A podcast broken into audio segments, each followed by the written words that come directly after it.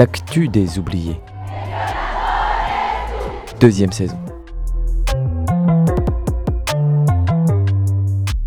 À l'heure où les médias dominants entretiennent un voile d'une désespérante opacité sur nos horizons, il nous a semblé urgent de changer de prisme. Le monde est un océan qui se soulève. Au cœur de ces vagues règne ce qui fait de nous des êtres vivants. Écoutons déferler cette écume.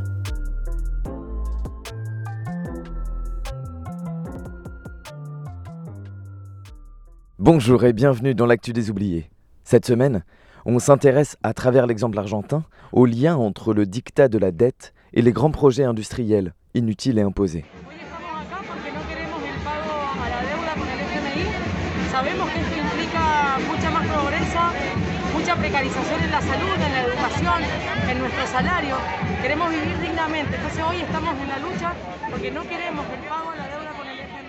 Lima, Pérou, le 15 janvier. Un tanker renversé par un tsunami déverse 12 000 barils de pétrole. Dix jours plus tard, dans le golfe de Thaïlande, la fuite d'un oléoduc marin provoque l'épandage de plus de 60 000 litres d'or noir qui frappent le littoral et quelques îles, aux grandes dames des médias occidentaux qui pleurent leurs joyaux touristiques souillés, mais évoquent à peine le drame alimentaire pour des milliers de pêcheurs, dans une zone qui se remettait à peine de la précédente marée noire, datant de 2013. La même semaine, c'est en Amazonie équatorienne que l'oléoduc OCP se rompt, pour la deuxième fois en deux ans, inondant une réserve naturelle et plusieurs cours d'eau qui constituaient jusque-là le seul accès à l'eau potable pour des dizaines de milliers de personnes. Puis le 2 février, le navire-citerne Trinity Spirit explose et coule au large du Nigeria, faisant craindre une seconde marée noire en moins de cinq mois. Cette curieuse série peut étonner, mais essayons de regarder au-delà des accidents. La récurrence de ces événements, au fur et à mesure des années, sans qu'il n'y ait de réaction d'ampleur malgré les paroles affligées, témoigne d'une inquiétante normalité de la catastrophe. La prise de conscience que peut-être il n'existe pas plus d'accidents pétroliers que de bavures policières. Ne s'agirait-il pas finalement d'une triste normalité, du quotidien d'un monde gouverné par le capitalisme? D'ailleurs, pour nous aider à sortir du mythe de la catastrophe, le gouvernement français vient de nous donner une preuve supplémentaire de son double discours criminel. Début février, un cyclone s'abat sur l'île de la Réunion. Le pétrolier Trestastar, alors en mer, s'échoue sur les côtes réunionnaises. Face aux organisations et aux élus locaux qui réclament une intervention, le ministre délégué aux Outre-mer Sébastien Lecornu déclare Il n'y a pas de risque de pollution maritime grave. Dans un premier temps, aucun plan de dépollution n'est donc envisagé. En réaction, Extinction Rébellion, Greenpeace et Attaque envahissent le lieu du naufrage en clamant Il n'y a pas de petite pollution. Le 18, c'est officiel. Du pétrole a commencé à s'écouler de l'épave. L'opération de pompage a certes commencé, mais beaucoup trop tardivement au goût de Tiphaine, coordinatrice de Greenpeace Réunion, qui s'insurge dans Reporter. Mais pourquoi cela n'a pas été fait plus tôt? On est très en colère parce qu'on avait prévenu. Il n'y a pas de petite pollution. On a ignoré le risque de naufrage d'un pétrolier, alors même que c'était évident vu le nombre de passages au large de l'île. Malgré ce qui est arrivé à Maurice, ils n'ont rien anticipé. Ils n'étaient pas prêts. Sigo siendo anónima, marcando el ritmo, acompañada de lamentos y de esos gritos en el país de nadie, donde nunca nadie será portada de revistas, ya lo sabes, donde las mentiras que nos cuentan se pagan con defensas, con balas que no piensan los problemas, donde las personas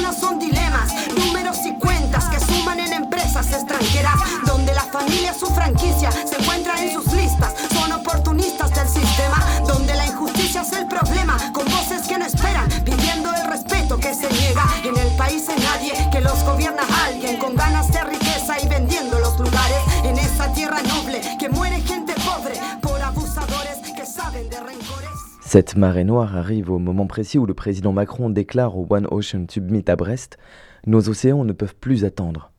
Mais qu'attendent-ils au juste, sinon qu'on les laisse tranquilles? Cette phrase est à elle toute seule un voyage en eau trouble. Vu les mensonges, vu la nonchalance, vu les objectifs avoués et inavoués de ce gouvernement, on peut en effet se demander, comme Antoine Costa dans lundi matin, quelle ambition portait ce sommet sur les océans. Lorsqu'on sait qu'en 2021, la France refusait, au congrès de l'UICN, de s'engager pour un moratoire contre l'exploitation minière des fonds marins. Les discours en vogue sur les océans tendent d'ailleurs plutôt à présenter l'océan comme une nouvelle manne de ressources stratégiques, en particulier en termes de métaux précieux, alors même que l'extraction minière en profondeur est un sujet extrêmement polémique. Greenpeace met en garde. Les entreprises veulent envoyer au fond de l'océan des bulldozers, retourner des tonnes de sédiments, pilonnant au passage des milliers d'espèces, les asphyxiant avec les nuages de matière qu'ils soulèvent, ou les perturbant par la pollution sonore et lumineuse de toute cette activité. La mutation opérée par le capitalisme mondial depuis le confinement nous entraîne vers un monde numérisé, fait de bitcoins et de monnaies dématérialisées, de télétravail et de consultations médicales par écran interposé. Cette nouvelle organisation de la société, qui permet aux puissants d'établir un contrôle orwellien sur la population et l'économie, est d'une gourmandise inédite en termes de métaux précieux tels que le lithium, le cobalt, etc. L'industrie extractive, peut-être l'une des plus à même de transformer la catastrophe écologique en banalité quotidienne, a donc de beaux jours devant elle. Ainsi, Barbara Pompili, qui tente de se faire passer pour la ministre de la Transition écologique, plaide le 18 janvier dans les échos pour commencer à extraire du lithium en France. Le mythe de la croissance nous pousse dans les bras du capitalisme vert. Celui de la catastrophe nous assure que nous aurons la technologie pour éviter de faire trop de dégâts, ou pour les réparer, en cas d'accident. Quoiqu'en vérité, si l'on met bout à bout toutes ces catastrophes, leur récurrence et la manière dont les gouvernements et les multinationales agissent en réaction beaucoup de questions se posent. Depuis la marée noire à l'île Maurice en août 2020, tout le monde à La Réunion pouvait craindre qu'un jour ou l'autre, un pétrolier vienne déverser son fioul. Pourtant, lorsque cela se produit, on constate le non-empressement de l'État, la négation du risque réel de pollution par le responsable gouvernemental et la déresponsabilisation de l'entreprise. Si doy un paso atrás para tomar carrera, amigo. Si uno no cambia su cora, el viento demora la historia y la memoria se perderá en el olvido. Y con mi vecino no dejaremos de ser oprimido. Ideas nuevas, tomándolo de antes como escuela. Para plantear una estrategia rebelde tengo mucha mente, mi corazón no siente. Eso es lo que les pasa a los que no son consecuentes. El viento sopla mis coplas, no sé a dónde será mi broda. Voy a hablar del Che, está de moda. Y aunque cites a Trotsky, a Lenin no a Bakunin de la joda, no sirve de nada si no sos buena persona. Hay que superar los momentos agrios. Yo cambié la palabra esperanza por la revolución en mis labios. Como toco, como Clotario, aprendí a pensarme como pobre para caminar en el barrio. En Argentine, on a pu à nouveau faire le lien entre la domination néolibérale au sommet de l'État et l'installation de grands projets de pillage du vivant inutiles et imposés. Tout récemment, le gouvernement argentin a signé un accord avec le FMI pour que celui-ci prête de l'argent à l'Argentine afin que l'Argentine rembourse le prêt que le précédent président, Macri, avait contracté justement auprès du FMI. En somme, l'institution financière internationale maintient le pays dans une dette toujours plus profonde, en lui faisant accumuler les prêts. Ce qu'obtient en échange le FMI, en plus des intérêts, c'est un contrôle sur la politique menée dans le pays. Tous les trois mois, le FMI aura un droit de regard sur le budget et décidera s'il accepte de verser les fonds nécessaires au remboursement de la dette ou non. Alberto Fernandez, le président, a été élu en 2019 pour mettre fin à la politique néolibérale mise en place par son prédécesseur, sans pour autant se fâcher avec le FMI. Trois ans plus tard, force est de constater l'échec de cette promesse, l'absence de politique ambitieuse pour sortir du dictat de la dette et finalement un accord dans la droite ligne du néolibéralisme historique. Depuis la fin de la dictature, l'Argentine a remboursé 600 milliards de dollars au FMI. Et pourtant, dans le même temps, sa dette a été multipliée par 42. Le gouvernement argentin espérait une restructuration de la dette, mais le FMI n'est pas le type sympa qui te prête de l'argent pour dépanner. C'est un créancier qui cherche à tout prix à te maintenir sous le dictat de l'économie globalisée, afin que tu te retrouves dans une situation de dépendance vis-à-vis, par exemple, des multinationales qui saccagent le pays écologiquement et socialement. Ceci dit, vu le nombre de personnes qui est descendu dans les rues le 11 décembre puis le 8 février pour battre le pavé, une bonne partie du peuple argentin a conscience de cela. Le mouvement qui naît contre l'accord avec le FMI et pour l'annulation de la dette est notamment organisé autour de l'Assemblée autoconvoquée pour la suspension et l'investigation sur la dette, dont l'appel à la mobilisation affirme le gouvernement de Fernandez continue dans la voie de l'ajustement, du pillage et de la subordination au FMI pour organiser toute l'économie nationale en fonction du remboursement d'une dette odieuse, malgré la situation de pauvreté de plus de 40% de la population. Dans les marches, le refus de l'industrie extractive et des politiques complaisantes avec les multinationales était en première ligne des slogans.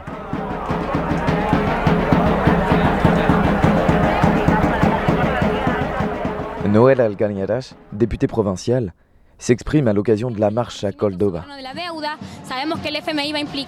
Nous savons que l'accord avec le FMI va impliquer une austérité sur les salaires, sur les retraites, sur les conditions de vie, mais aussi plus d'industrie extractive, plus de destruction de l'environnement. À Rosario, on défilait derrière une banderole portant la Wifala, le drapeau des peuples indigènes, où il était inscrit L'extractivisme tue, ceci n'est pas du progrès, c'est du pillage.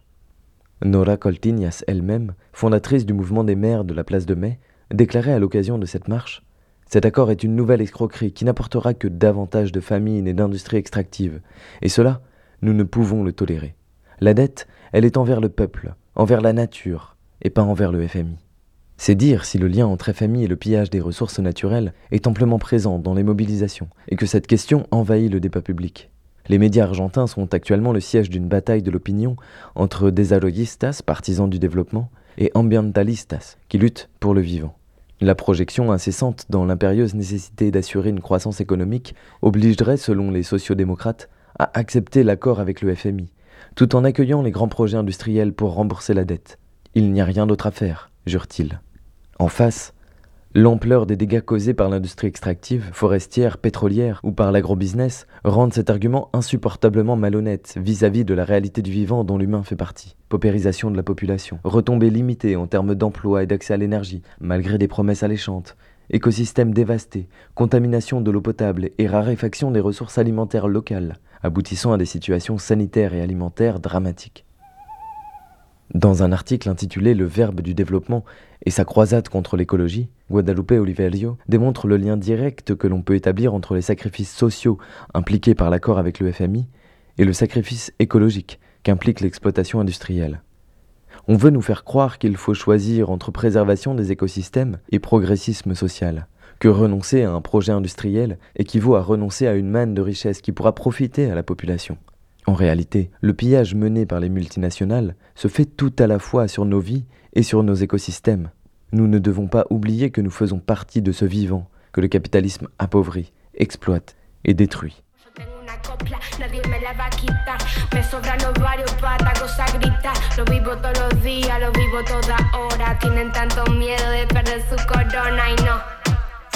Me calmo nada, pasa que no sale tener la boca cerrada, pañuelo verde, la muñeca ardiente, la garganta, gritando por aquella que ya no pueden contarla. Y me dijiste que no, que no podía, me dijiste que para esto no servía, me dijiste que era débil para esto, y ahora cuántos mueren por tener mi puesto. Les luttes pour la terre en Argentine prennent donc ces derniers temps une ampleur déterminante. La coordination Basta de Falsas Soluciones, les fausses solutions, ça suffit fait partie de ces mouvements qui entretiennent une effervescence constante autour des problématiques du vivant. Elle se définit comme un grand espace de lutte où évoluent des organisations, des assemblées territoriales et autoconvoquées venues de l'ensemble du pays. Des victoires importantes ont déjà marqué ces mouvements. Il y a un an, les communautés de la Terre de Feu obtenaient une grande victoire avec l'interdiction dans toute la province des élevages de saumon. En décembre dernier, la victoire était plus emblématique encore avec le retrait d'une loi autorisant l'extraction de plomb, d'argent et de cuivre dans la province de Chubut, en Patagonie.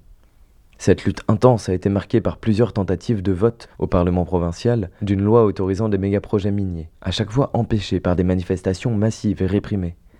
Le 15 décembre, l'Assemblée parvenait finalement à faire adopter la loi, dans le secret général. La colère populaire s'est mue le jour même en grève générale du secteur maritime, soutenue par les profs, le secteur hospitalier et la magistrature. Après six jours de lutte intense, la loi a été retirée. Basta de Falsas Soluciones se bat encore sur de nombreux fronts. Dans les provinces du nord-est, où les incendies se multiplient à cause des plantations d'arbres de la multinationale chilienne Arauco, qui exporte de la cellulose. Dans la province de Cordoba, c'est contre la construction d'une autoroute en plein milieu des montagnes que des assemblées sont convoquées. Mais le cas le plus emblématique du moment est celui des prospections sismiques au large de Mal del Plata, sur la côte atlantique au sud de Buenos Aires. Le projet d'installation d'une plateforme pétrolière fait déjà face à une mobilisation d'ampleur, car pour s'installer, l'entreprise souhaite mener des prospections sismiques. Les populations locales s'inquiètent de l'impact sur l'environnement, sur la pêche, sur l'augmentation du risque sismique induit par de telles prospections. Il est d'ores et déjà prouvé que ces essais, provoquant des déflagrations sous-marines très puissantes, nuisent gravement à l'orientation de la faune. Alors, un collectif est créé pour l'occasion sous le nom de Pour une mer sans pétrole. Il s'active intensément à travers des assemblées territoriales et des mobilisations nationales pour faire abandonner le projet. L'Argentine possède déjà sa catastrophe permanente en termes de prospection pétrolière. Elle se nomme Colomarza, une zone sacrifiée et laissée à elle-même, à la suite du fracking prospectif Toute cette zone est polluée par des milliers de litres de produits chimiques, des métaux lourds et des éléments radioactifs d'origine naturelle extraits du sol et laissés à ciel ouvert après coup. Depuis l'opération, le nombre de séismes dans la zone a également fortement augmenté. Le fracking consiste à faire exploser le sol pour en retirer des échantillons, ce qui déstabilise les plaques et provoque ensuite des séismes pour les décennies futures.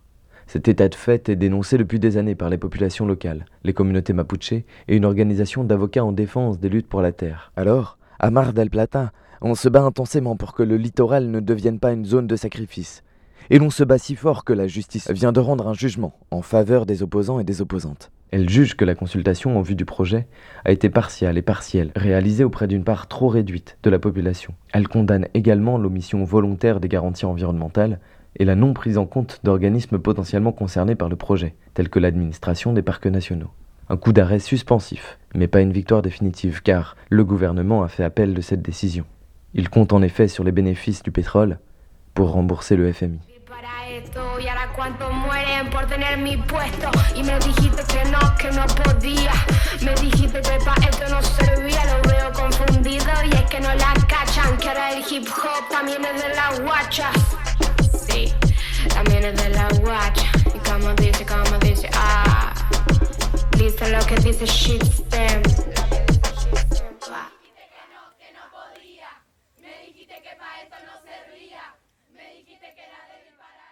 L'exemple argentin nous montre clairement à quel point le capitalisme globalisé assure un dictat économique sur les pays en voie de développement pour les soumettre au bon vouloir des multinationales, quitte même à envoyer sa police fracasser les opposants. Les pays occidentaux et les institutions financières internationales organisent le cadre dans lequel la catastrophe écologique au quotidien est inévitable. Les multinationales y bénéficient d'une impunité quasi totale, laissent le soin de nettoyer leurs dégâts à des États dont la masse financière est déjà aspirée par le remboursement d'une dette illégitime. Le mythe de la catastrophe, lui, sert en permanence à justifier une marge d'erreur, où il s'agira de minimiser, de s'apitoyer ou de s'excuser via une campagne publicitaire, mais qui pour l'entreprise ne se soldera au pire que par le paiement d'une amende, qui ne représente jamais une somme conséquente vis-à-vis des bénéfices engendrés par l'activité qui a provoqué la pollution. Et surtout, la catastrophe fait croire qu'elle est épisodique, exceptionnelle. Le vivant sur place, lui, subit un coup terrible, car pour lui, la catastrophe est bien concrète et quotidienne. Les espèces sont dévastées, au mieux elles désertent l'endroit. Celles et ceux qui ne peuvent pas partir subissent maladie, famine, soif, pollution. Les multinationales nous condamnent collectivement à un monde dévasté. Nous avons donc tout intérêt à trouver des ponts pour pouvoir refuser partout le dictat de la dette et des projets industriels à grande échelle. En ce sens, un nouvel internationalisme émerge, à la croisée de l'anticolonialisme et des luttes écologiques. Vendredi 4 février, des manifestations ont eu lieu en réaction aux marées noires qui se succèdent en ce moment. Dans 19 pays, une coordination réunie sous le nom de Global Coastline Rebellion a marché pour appeler au soulèvement mondial des communautés côtières contre les entreprises qui détruisent leurs moyens de subsistance. Dans la même veine, des manifestations ont eu lieu à Berlin en soutien aux mobilisations dans le monde contre l'industrie extractive. En toute logique, les manifestants et les manifestantes exigeaient aussi l'annulation de la dette des pays du Sud. Car comme l'affirme le site à l'encontre, les populations locales étant frappées de plein fouet, leurs préoccupations doivent être placées au premier plan. Car elles sont aussi celles qui luttent depuis des siècles contre ces colonialismes et ces pillages.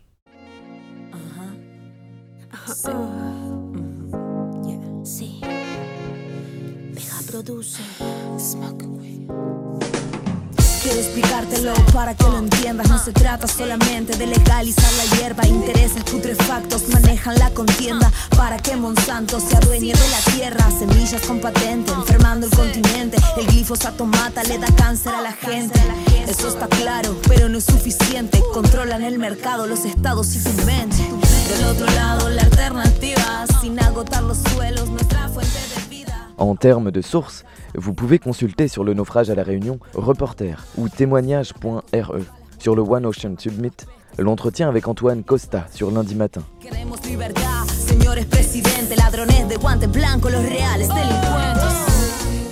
Sur l'Argentine et la question de la dette, voyez CADTM, le site à l'encontre ou le blog d'Alain ou alors en espagnol, les sites à autoconvocatoria.blogspot.com et les Facebook de coordination Basta de Falsas Soluciones ou du collectif Mar Libre de Petroleras. Desde semilla la cosecha, ya no hay excusa para plantearla como droga, es una planta lo que acusan. Para muchos el botín del momento mientras ronda entre las mentes y los ojos atentos.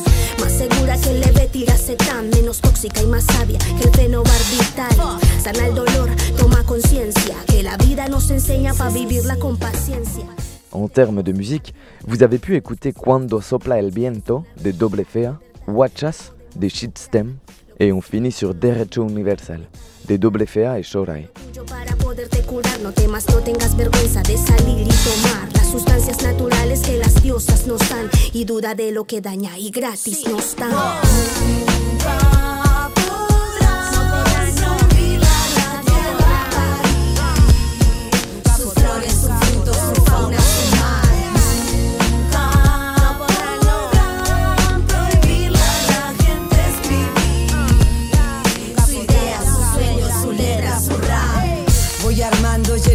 Conecta entre los sabores, el fruto de mi hierba. Algunos perseguidos, otros entre rejas, libre los queremos. Esta es mi protesta. Bendito los rebeldes que defienden esta tierra. Malditos empresarios políticos de mierda. Matan y envenenan a todo este planeta con falsos ideales, mintiéndote en la prensa. No les creas. Cultiva donde puedas, formamos resistencia, medicinal esencia. Se asustan y no saben que yo vuelo sin problema. Espíritu salvaje, no encierran las ideas, somos miles. Fumando y por qué no, derecho universal, decide tú o no. Lúdica visión, profunda sanación. Hijos de la tierra, yo me planto, préndelo.